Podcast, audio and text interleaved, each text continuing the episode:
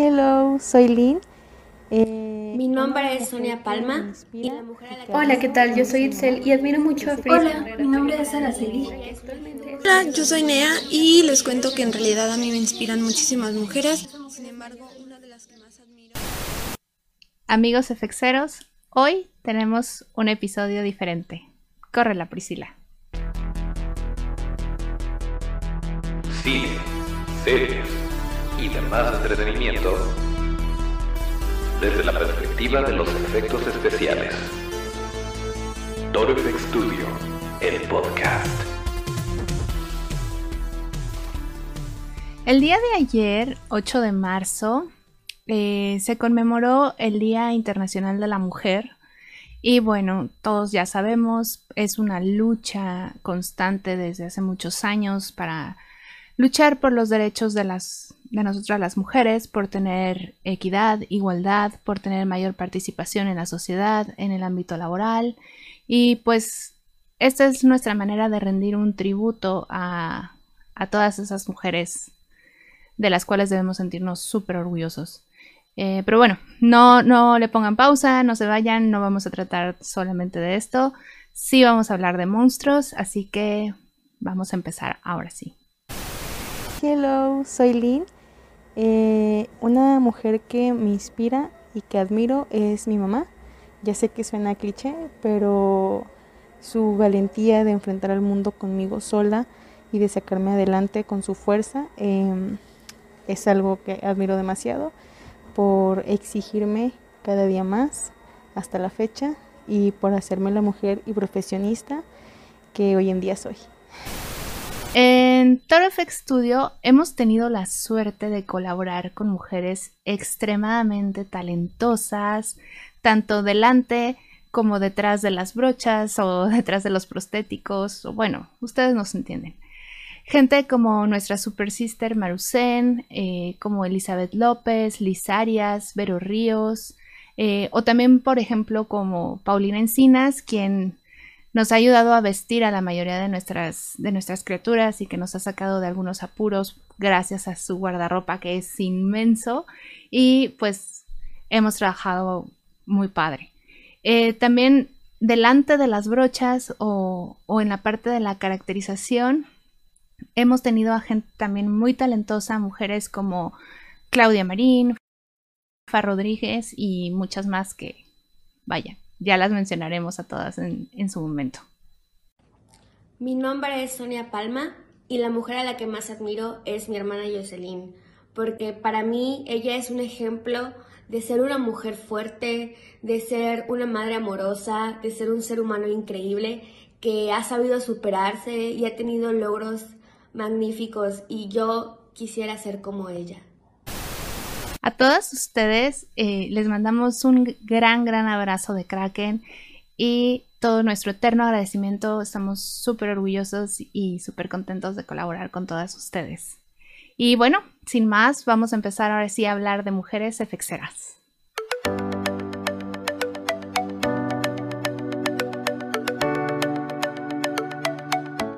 Millicent Patrick, ella, eh, nacida Mildred Rossi en 1915, Millicent fue reconocida tarde pero seguro como la mujer que diseñó al monstruo de la Laguna Negra, o Creature from the Black Lagoon de 1954. Antes de eso, ya había trabajado como actriz de pequeños papeles, pues ella tenía educación en las artes y contribuyó también a varios proyectos de Disney. En particular, una secuencia de fantasía donde vemos a una criatura alada llamada eh, y bueno, si ustedes nos están viendo en una plataforma de video, van a poder ahí ver la imagen para que después vayan y se echen una vuelta por fantasía y lo ubiquen. Después de esto, Millicent se fue a Universal Studios donde trabajó diseñando efectos especiales de maquillajes y monstruos. En muchos otros proyectos en los que colaboró salían únicamente el nombre de Bud Westmore, y no por mala onda, ni porque fuera un abusivo, ni nada de esto, sino por cuestiones de sindicatos y de cómo se mueven los estudios, entonces eh, pues no le podían dar su, su crédito correspondiente. Sin embargo, como parte de la promoción de esta película, la del monstruo de la Laguna Negra, pues se la llevaron de tour y la presentaban como la bella que creó a la bestia. Si quieren saber más de su vida y obra, les dejamos el link del libro de La Dama de la Laguna Negra de Mallory O'Meara. Está en inglés y no, no nos están patrocinando, pero échenle un ojo y pues nos dicen qué tal está, nos lo recomiendan. Hola, ¿qué tal? Yo soy Itzel y admiro mucho a Frida Herrera, periodista y activista que actualmente está ayudando a monitorear casos de violencia contra la mujer y feminicidios y quien está ayudando a resolverlos. Ella se ha encargado de resolver casos y poner en la cárcel a las personas que violentan a las mujeres. Erin Krieger Mikash. Erin tal vez no sea muy conocida por sus superproducciones taquilleras, aunque lleva más de 30 años de trayectoria. Como apasionada de los monstruos y de las películas de terror, aprendió maquillaje FX de leyendas como Michael Westmore y Dick Smith, de los cuales ya hemos hablado anteriormente. Uno de sus trabajos fue en Gremlins 2 de 1990 con Cinovation Studios del mismísimo Rick Baker. Entonces, pues ya se podrán imaginar el nivel. Pese a dominar ambos lados del maquillaje, tanto el beauty como los efectos especiales, Erin se fue abriendo paso en esta industria que es pues predominantemente masculina y se fue ganando una reputación en el mundo de los monstruos. Al día de hoy, si piensan en cualquier temporada de American Horror Story, los efectos especiales tienen nombre y apellido. Erin Kruger Mikash. Por si esto fuera poco, cuando estaban grabando American Crime Story, tanto Erin como su equipo como con la mismísima Sarah Paulson, se aventaron la labor monumental de grabarlo en paralelo. Al mismo tiempo grabaron eh, junto con American Horror Story. Esto con todas las implicaciones y problemas logísticos posibles. Y esta dupla, Paulson Kruger Mikash, resultó tan buena que en la serie Ratchet, que ya les hemos recomendado, está ahí en Netflix, Erin también es productora vamos a hablar de Montse Ribé. ¿Le suena el laberinto del fauno? ¿O el espinazo del diablo? ¿O un monstruo viene a verme? ¿Hellboy? Bueno, pues no podríamos hablar de las criaturas de estas películas sin hablar de DDT efectos especiales, y DDT no existiría sin Montse Ribé. Ella es ganadora del Oscar en 2006 por El laberinto del fauno, y Montse brilla detrás y delante de los prostéticos. ¿Por qué? Bueno, pues en la película de Hellboy 2, ella interpretó al pequeño Hellboy. Y por si esto fuera poco, es vicepresidenta y fundadora de la Academia del Cine Catalán. Sin duda, Monse es una gran inspiración para todas las mujeres efexeras. Antes de continuar con el episodio, les recordamos que estamos todos los martes y viernes en todas las plataformas de podcast y si nos quieren ver en video, también estamos en YouTube, Facebook e Instagram TV. Nuestras redes, para que no se pierdan de nada, son arroba torofxstudio. Esto es arroba torofxstudio. Y ahora sí, continuamos con el episodio. Poniéndonos ya un poco más contemporáneos, nuestra amiga personal, la colombiana Melissa Jiménez, es una artista a quien le echamos el ojo desde muy temprano en su carrera. Y bueno, ella es egresada de Cinema Makeup School y desde ese entonces Melissa mostraba un enorme talento al diseñar sus criaturas y saber cada parte del proceso desde esculpir, hacer los moldes, pintar y fabricar. Esto le abrió las puertas en los estudios más prestigiosos de Hollywood, como The Character Shop con el tío Rick Lazzarini, KNB con el mismísimo Greg Nicotero y Howard Berger. También en Creative Character Engineering, CCE, uh, Autonomous Effects y bueno, ella apenas está comenzando, entonces conviene seguirle la pista y no, no perderla por ahí en redes. Y bueno, también para que se den una idea, algunos de los muchos créditos eh, que le incluyen está Alita Battle Angel, Doom Patrol, Titans, The Walking Dead y The Orville. Y si quieren saber un poquito más de ella, pues los invitamos a darse una vuelta por el episodio número 15 de este bonito podcast. Y de antemano les pedimos una disculpa porque no sabíamos grabar en ese entonces. no, perdón por el audio, estábamos aprendiendo. Hola, mi nombre es Araceli, tengo 28 años y hoy les quiero hablar de una mujer que a mí me inspira. Esa mujer es María Félix. Ella era una actriz mexicana de la época del cine de oro, que fue aproximadamente como en los 40, 50 cuando ella tuvo su auge.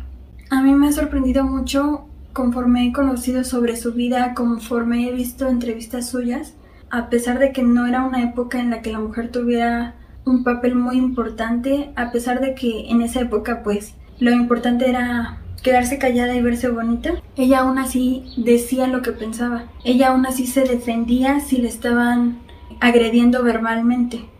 Creo que es una mujer a la que le debemos reconocer y agradecer que ha tenido los pantalones de expresar lo que sentía, incluso hasta de vestirse como se quería vestir, porque, por ejemplo, ella se sentía tan incómoda en vestidos que empezó a usar pantalones, pero era tan poco común ver a mujeres en pantalones que no había pantalones para mujeres, únicamente para hombres, y aún así, no importó.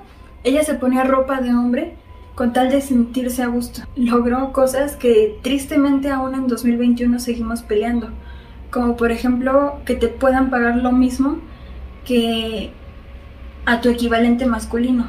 En su caso, hubo muchas veces donde a ella se le llegó a pagar más o lo mismo que a su coprotagonista masculino. Y está bien, o sea, es lo que debería de ser. No es que se te pague más por ser mujer o por ser hombre, es que se te pague lo que debe de ser por tu trabajo, sin importar tu sexo. Y ella lo logró, en una época tan complicada, en una época donde éramos invisibles. Incluso ella misma lo dice en una entrevista, cuando yo llegué al cine mexicano, a las mujeres las, las trataban como esclavas pero ella sabía tanto lo que valía que no se iba a vender por menos y que no se iba a dejar humillar por nadie. Que sin importar cuántas veces salió con tal o con cual, o me casé con este y me casé con aquel y me fui de viaje con tal, no importaba lo que la gente dijera, ella iba a seguir viviendo su vida como ella quería. Creo que es un ejemplo a seguir muy importante. Me da mucho gusto poder decir que, pues al final, además de todo, es mexicana creo que con lo que más me quedo de ella es con la parte de que voy a hablar, me voy a defender y me voy a hacer escuchar. No me importa si te incomoda, no me importa si no te gusta, no me importa si tú crees que me veo más bonita callada. Me voy a expresar y voy a gritar si es necesario, pero me vas a escuchar. Gracias. Bueno, pues tratamos de traerles variedad y no irnos con lo más obvio, pero definitivamente Vinyl es una referente del mundo del maquillaje de efectos especiales. Si bien en sus inicios llegó a ser el, el trabajo sucio, por así decirlo, esculpiendo, llenándose de látex, haciendo máscaras y prostéticos, Vi explota su talento al máximo en cuanto a aplicación y pintura se refiere. Ya sea convertir a Michael Keaton en el super fantasma Beetlejuice, transformar a Danny DeVito en el pingüino, o a Robin Williams en tu tía Jimenita en Papá por Siempre, Vi ha sido nominada ocho veces para los premios de la Academia, de los cuales ha ganado tres. Por Beetlejuice, Papá por Siempre y Ed Wood.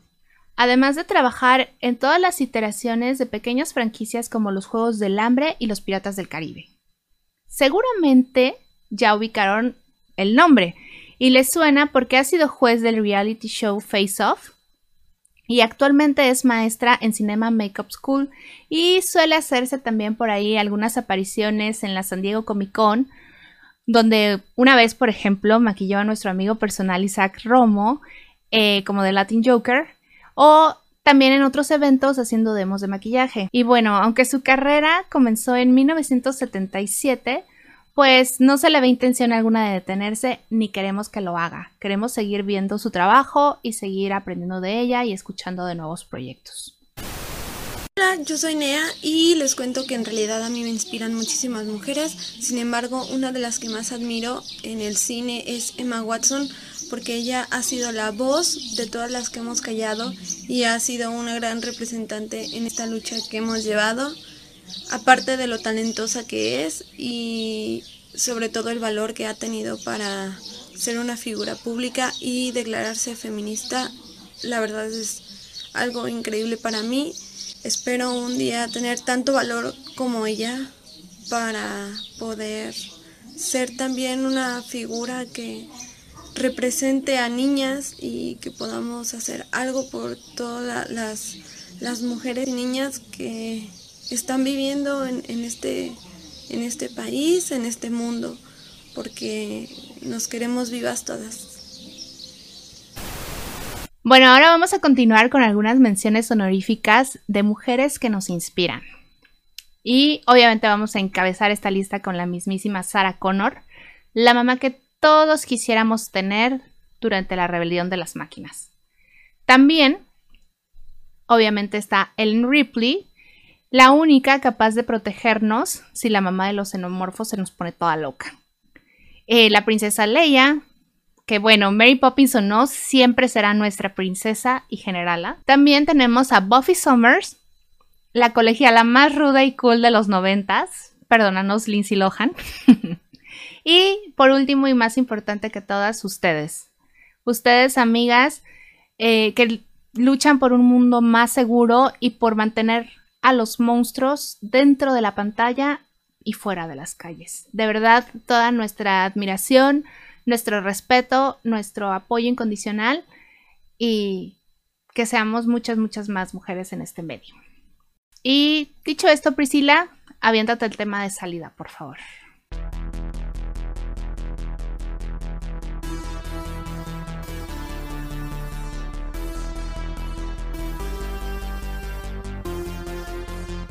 Muchas gracias por escuchar amigos. Aquí terminamos este episodio especial de Toro FX Studio, el podcast.